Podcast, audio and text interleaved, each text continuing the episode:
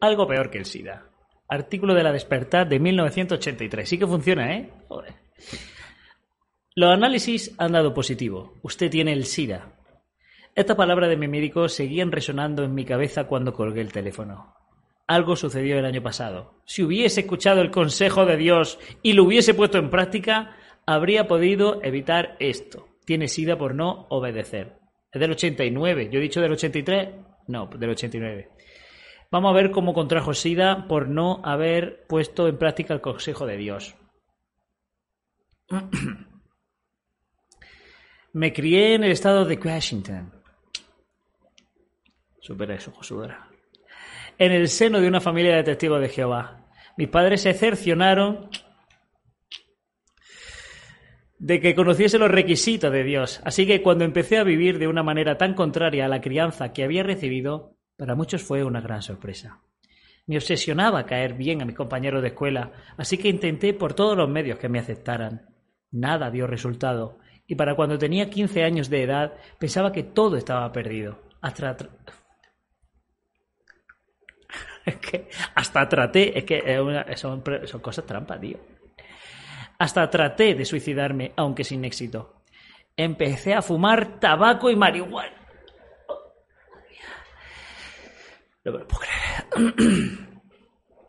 Tabaco y marihuana, mis archienemigos.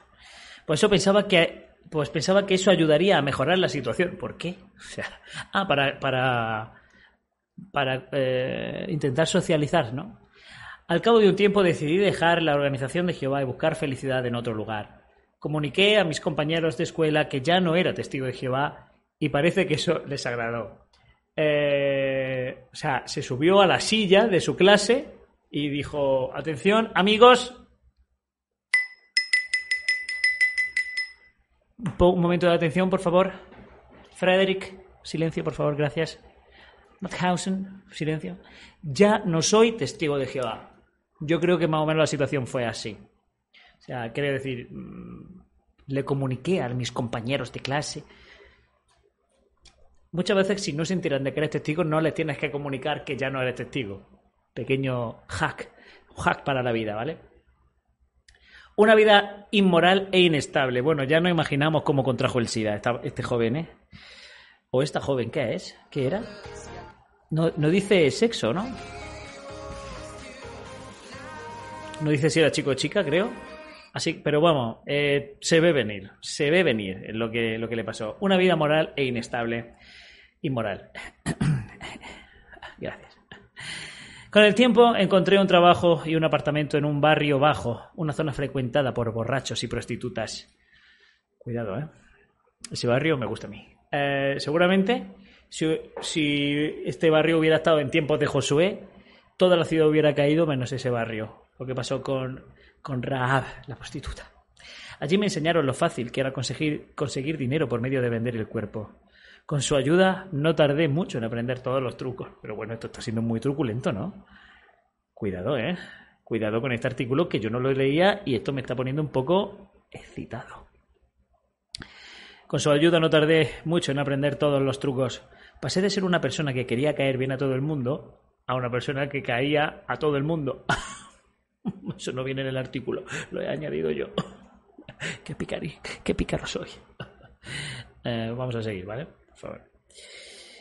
Eh, pasé de ser una persona que quería caer bien a todo el mundo a vivir feliz a alguien a ser muy a ser alguien muy desgraciado y a quien todo el mundo utilizaba. Claro, si eres prostituto o prostituta, ojo, tiene pinta de ser niña, ¿eh? Tiene pinta de ser niña, porque es más fácil ser prostituta que prostituto.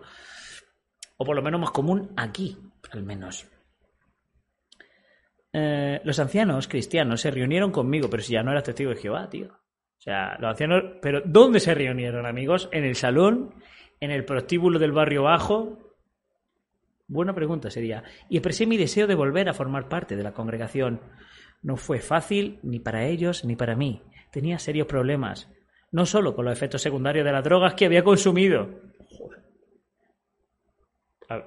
pero te estaba drogando en la reunión de los ancianos. Quiero decir, porque tú a lo mejor te, metes medio gramo de, de, coca o un gramo y no tiene efectos secundarios durante un mes. O sea, quiero decir, eh, cuando te acuestas se acabó los efectos secundarios. Eso no tiene.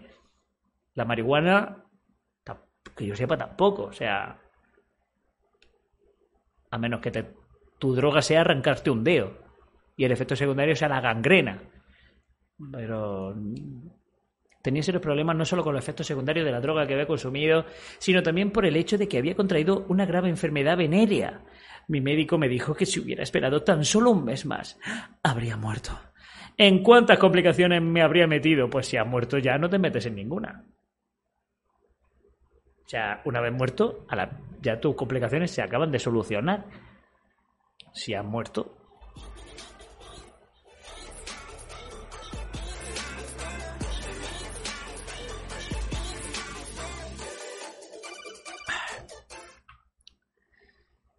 Algún tiempo después fui restablecido. ¡Es hombre! ¡Es un hombre! ¡Es un hombre! Era un prostituto. Un prostituto que habría muerto de esperar un mes. Vale, ya lo sabíamos. Yo pensaba que iba, que iba a ser una mujer. Ya me extrañaba, digo, si fuera una chica le están, dan, están siendo demasiado buenos. Están siendo demasiado considerados con la chica. No le están diciendo... Pero, ojo, era un prostituto.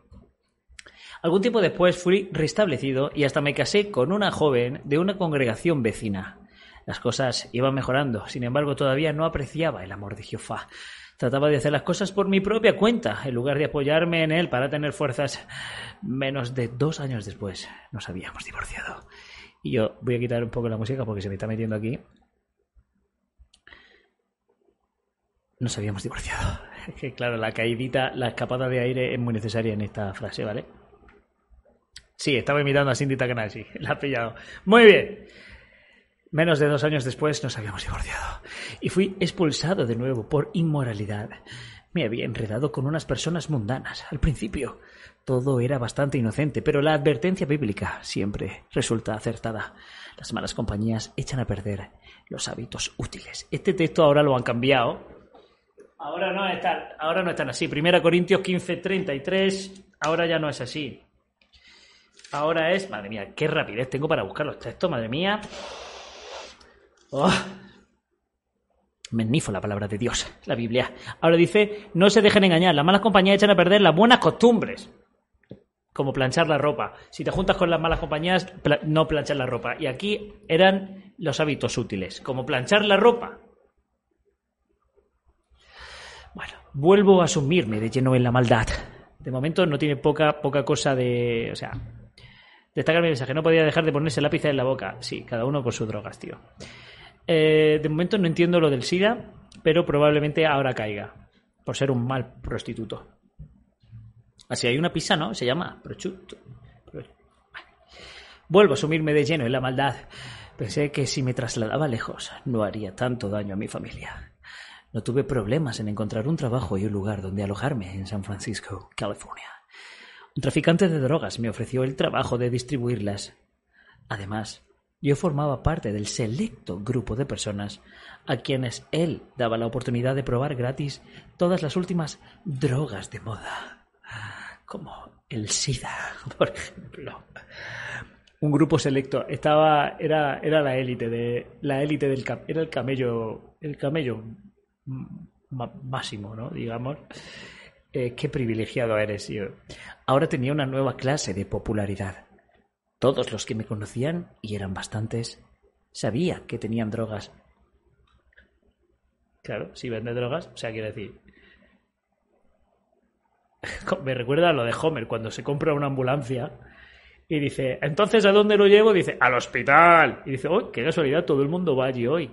O sea, claro, tienes una puta ambulancia, ¿vale? Entonces, si venden drogas, si tú vendes drogas, la gente te conoce porque vende drogas. Y la gente cuando te llame será para comprarte droga. No te va a llamar el de la, el de la biblioteca a ver, si, a ver dónde tienes su libro. Es que yo qué sé. O no te va a llamar nadie para que le lleves una grúa. Te van a llamar para vender drogas. Porque tú vendes drogas, joder. Bueno, seguimos leyendo este interesantísimo artículo. Jugamos un Kahoot, luego lo mismo jugamos un Kahoot, no lo sé, ¿eh? No lo sé, pero vamos, este hombre lo tenía todo. Prostituto, drogadicto,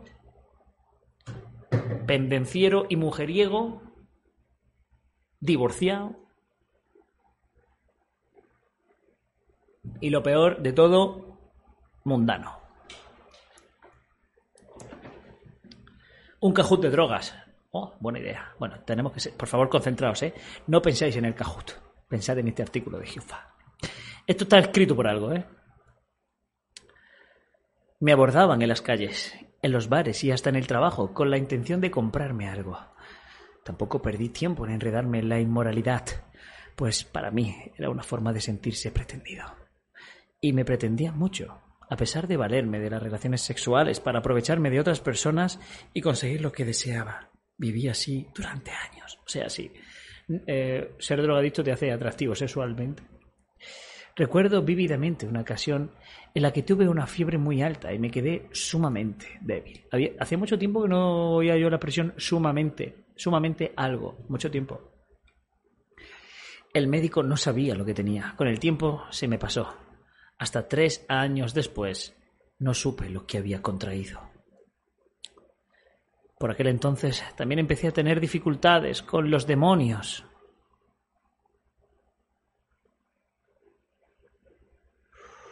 Hostia, esto se está poniendo... O sea, esta persona lo tenía todo. ahora drogadicto espiritista. Lo mismo, lo mismo veías demonios, lo mismo veías demonios porque te habías colado con la droga, ¿eh, colega? A lo mejor te has metido más de la cuenta y se te, y se te está yendo la olla. Yo qué sé. Seguimos leyendo. Empecé a tener dificultades con los demonios. ¿Cómo vas con los demonios? Regular. También están un poco revueltos. Están revoltosos. Y en alguna ocasión hasta me atacaron. Noté como si un demonio tratase de entrar en mi cuerpo. Por más que me esforzaba, no podía pronunciar ninguna palabra. Eso es lo que me pasa a mí cuando voy a leer un artículo. Lo intenté una y otra vez hasta que por fin pude gritar ¡Ayúdame, Jehová! El demonio se fue inmediatamente. El demonio no le deja pronunciar ninguna palabra y pa' una que la deja pronunciar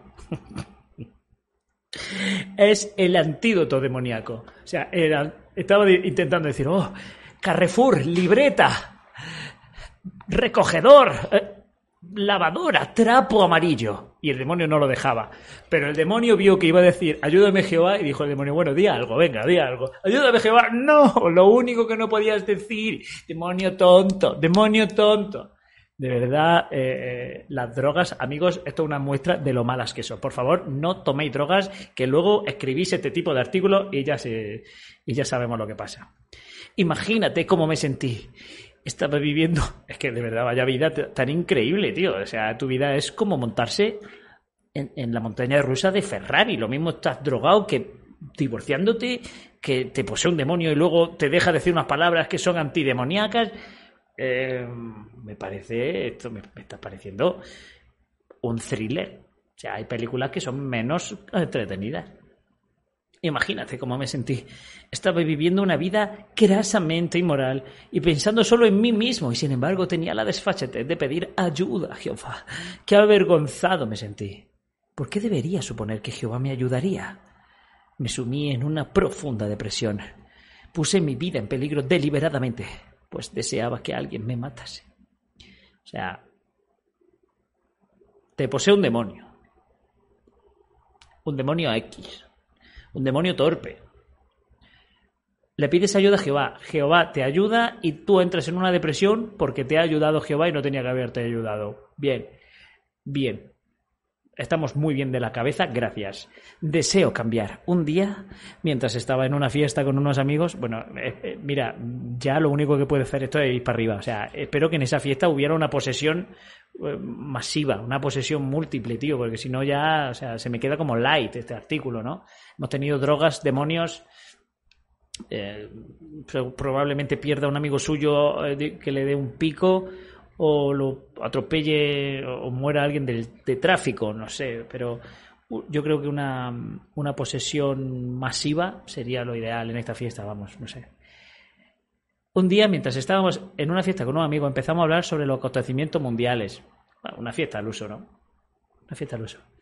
Ahora yo me, voy esta noche a tomar una cerveza con Laura, con un amigo, y digo, bueno chicos, eh, vamos a hablar de los acontecimientos mundiales, ¿qué os parece? Y todos, así, ¡Uhú! pídete otra ronda, claro que sí, camarero, vamos a hablar de los acontecimientos sexuales. Acontecimientos sexuales, sí. Mundiales, cinco chupitos, vamos. Sí, uh. La bolsa de Tokio, ¿eh? ¿Cómo está? Madre mía, cómo, cómo, cómo- me encandila, me encandila la, la nueva oferta, la nueva oferta del de, el bar de, de- del Salvae, acontecimientos mundiales, lo típico. Ha dicho que muera alguien de tráfico, de tráfico de drogas. No me está entendiendo, José Vera. Bueno, seguimos hablando de, lo, de la típica reunión de amigos. Cuando me preguntaron qué pensaba acerca del futuro, empecé a hablarles del propósito de Dios para la Tierra y sus habitantes. De verdad, no hay, no hay peor camello que este, tío. O sea, es que de verdad... mm, Bueno, vamos a seguir leyendo por si acaso. Estaban asombrados, claro. Pero una persona se enfadó mucho conmigo y me llamó hipócrita. Tenía toda la razón, ya que yo estaba viviendo una doble vida. Double life. Sin embargo, en lo profundo de mi corazón, in my heart, que voy a ir traduciendo las palabras que me sepa, ¿vale? Me sé cuatro, o sea, no temáis. Mm, mm, No fear. Tranquilos, amigos. Sabía que Jehová era nuestra única salvación y que no había otro lugar donde estar aparte de su organización.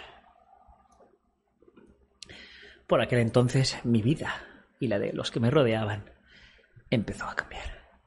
Muchos de mis amigos estaban cayendo enfermos de sida. Me dolía ver cómo unas personas que habían estado sanas iban apagándose lentamente y morían. Sentía tan impotente para confortarlos y lo que más me frustraba era que conocía una forma de vida mejor. Entonces supe que quería regresar al amor de Jehová. ¿Pero cómo? Empecé a orar a Jehová en busca de ayuda. Me resultaba muy difícil hacerlo, pues me sentía muy avergonzado y sucio. Un día recibí una llamada telefónica. Era mi tía, a quien no había visto desde hacía más de nueve años. Quería venir a verme. Aunque ella no compartía las creencias de mis padres, le dije que deseaba cambiar mi vida y volver a ser testigo de Jehová. Pudo percibir mi sinceridad y quiso ayudarme. Su tía era como un Jedi, percibía la fuerza, decía, noto un, cambio en la fuerza, noto en ti, joven Padawan. Sí, tía, quiero volver a Jehová. Estoy harto de ver así dosos a mi alrededor apagarse y morir finalmente. Estaban sanos, pero desde que traficamos con las drogas, estamos todos jodidos, tía. Quiero volver a ser testigo de Jehová y volver a casarme y ser feliz. Mm, el miedo veo en ti, joven Skywalker. El miedo lleva la ira, la ira del odio, el odio al oscuro. Pero este artículo no ha terminado. Está lejos de terminar. El largo camino de regreso. The long way with the return.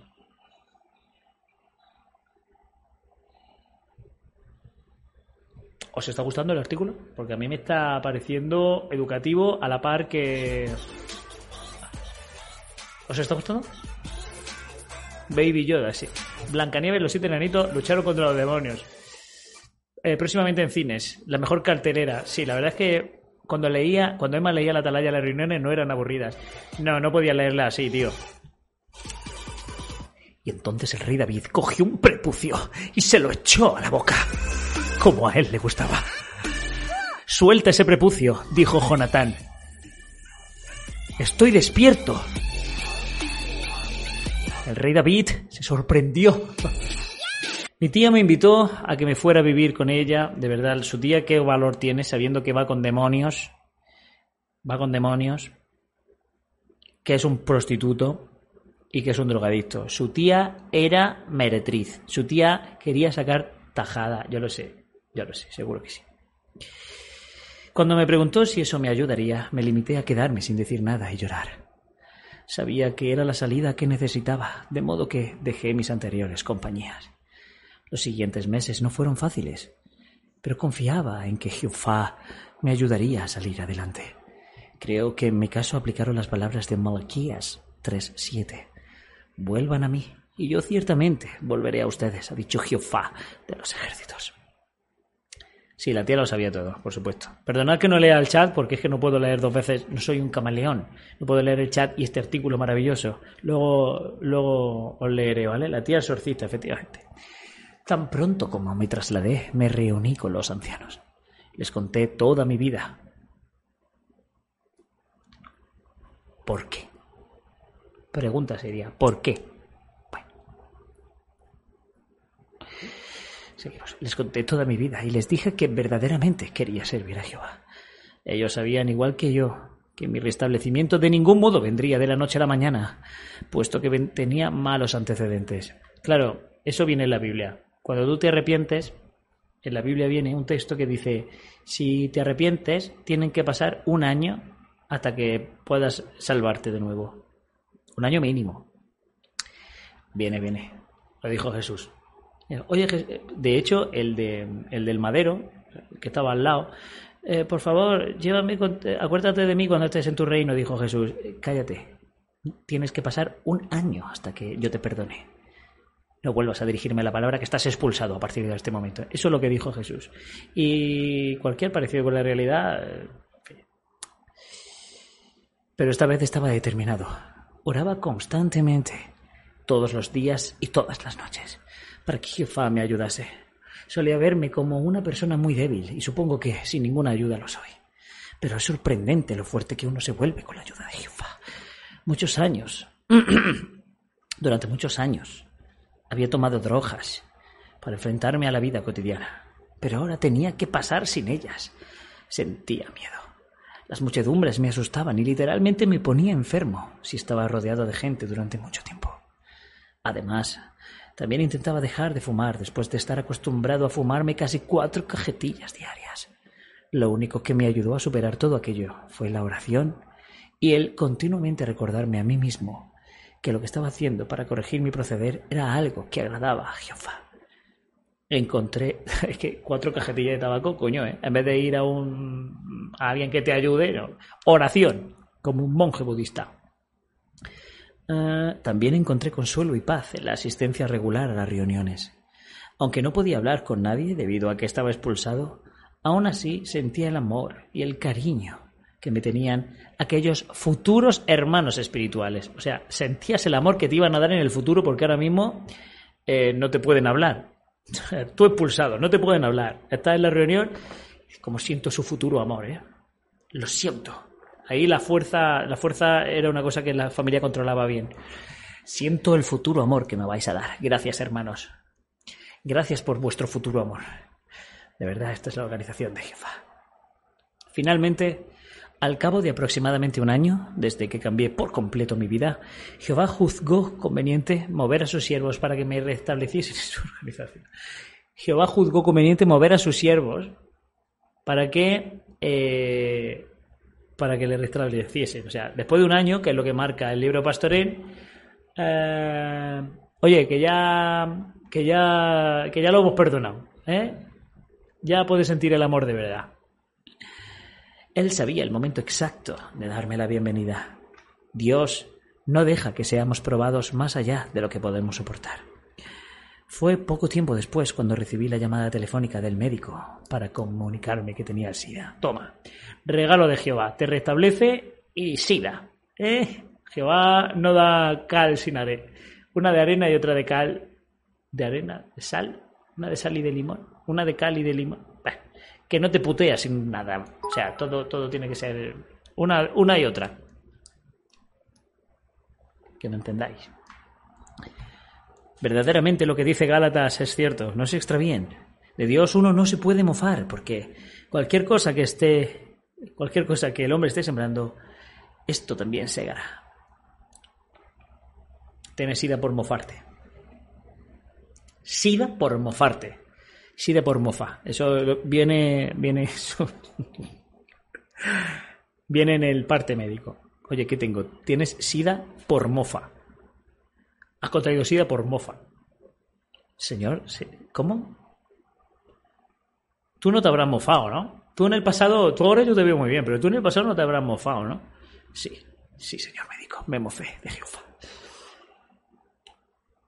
Dígame que tengo sin contemplaciones. SIDA por mofa. como, no sé, como sarna divina. Son cosas que te da Dios y ya está. Lo primero que hice fue llorar. Pasaron por mi mente todo tipo de pensamientos. Recuerdo de mi Recuerdos de mi pasado cruzaron ante mis ojos. Había visto de cerca lo que esta enfermedad le hace a una persona y también la reacción de otros hacia las víctimas. Qué insensato fui al pensar que el mundo tenía algo que ofrecer y qué pérdida de tiempo valioso. Hombre, a ver, el mundo tenía algo que ofrecer, tío. Eh, ha sido prostituto, drogadicto, ha sido poseído por un demonio. Joder, eh, eso no es lo que tiene que ofrecer para todo el mundo. Quiero decir, también puedes salirte de los testigos y leer un librito. Contentamiento a pesar de tener el SIDA. Sé que hay jóvenes que se encuentran en la misma situación en la que yo estuve, que desean ser aceptados por compañeros mundanos. Ya, pero es que, o sea, tú es que fuiste muy destroyer, tío. O sea, es que fuiste muy destroyer, joder. Es que fuiste prostituto y poseído. Por un demonio. Después. Que claro, al decir eso se te pueden juntar los términos. Por favor, no se engañen creyendo que si pasan por alto el consejo de Dios, a ustedes no les pasará exactamente lo mismo que me pasó a mí cuando me metí en el mundo. O sea, quiere decir, si te metes en el mundo vas a tener sida. Vamos a, vamos a ir al grano, ¿vale? O sea, todo este artículo ha sido para prepararte de, por favor, no pienses que si tú estás en el mundo, ah, tú no vas a tener sida, lo vas a tener igual que me pasó a mí. Contentamiento es una palabra que ya no se usa nunca. Eh, Satanás puede utilizar diferentes señuelos, pero los resultados siempre son los mismos. O sea, si tú vas a una discoteca, espérate, le voy a abrir la puerta a la perra. No es que tengas que ir a una discoteca, es que si dejas de ser testigo de Jehová vas a tener SIDA y ya está. O sea, no te lo... El SIDA ya está controlado. Que no, claro, es que en este año la gente tenía mucho miedo con el SIDA, era el 89. Y estaba todo el mundo con el SIDA flipando. Claro, ahora se ha rebajado y este artículo queda en agua de borrajas, de borrascas. Pero claro, en esa época, oh, que, que, me, que voy a tener SIDA, que allí ya tú. Sin embargo, algo que también he aprendido es que, sin importar lo malo que uno se haya vuelto o los males que uno haya cometido, Jehová todavía, Jehová Dios, ojo, todavía ayuda y perdona si las personas sinceramente quiere agradarle y le ora con su corazón. Suceda lo que suceda, ya no me preocupa demasiado. No sé ya para lo que te queda. Este, este, este artículo, el tío que lo escribió se ha muerto, claro. O sea, quiero decir, le ha perdonado Jehová, pero esto ha sido una extrema unción de. ha sido sobre la bocina. O sea, quiero decir, qué casualidad, te perdona Dios, te das y tienes sida, tío. O sea, encima habrá tenido la suerte de morirse cristiano. Y en la memoria de Jehová. Tiene huevos, tío. Eh, ya no me preocupa demasiado. Es cierto que de vez en cuando me desanimo un poco, pero no me dura mucho. Lo único que me preocupa ahora es agradar a Jehová. Él es mi verdadera fuente de gozo y consuelo. Sé que si hago todo lo que puedo para agradarle, cuidará bien de mí y me amará. Estoy muy agradecido de volver a encontrarme dentro del pueblo de Jehová, porque aunque muriese antes de que él se vindique en Armagedón, creo que sí. Creo que al final has caído, has caído y aquí seguimos. 30 años después. Eh, tengo la esperanza de la resurrección Créanme, vivir sin el amor y el favor de Jehová es mucho peor que tener el SIDA.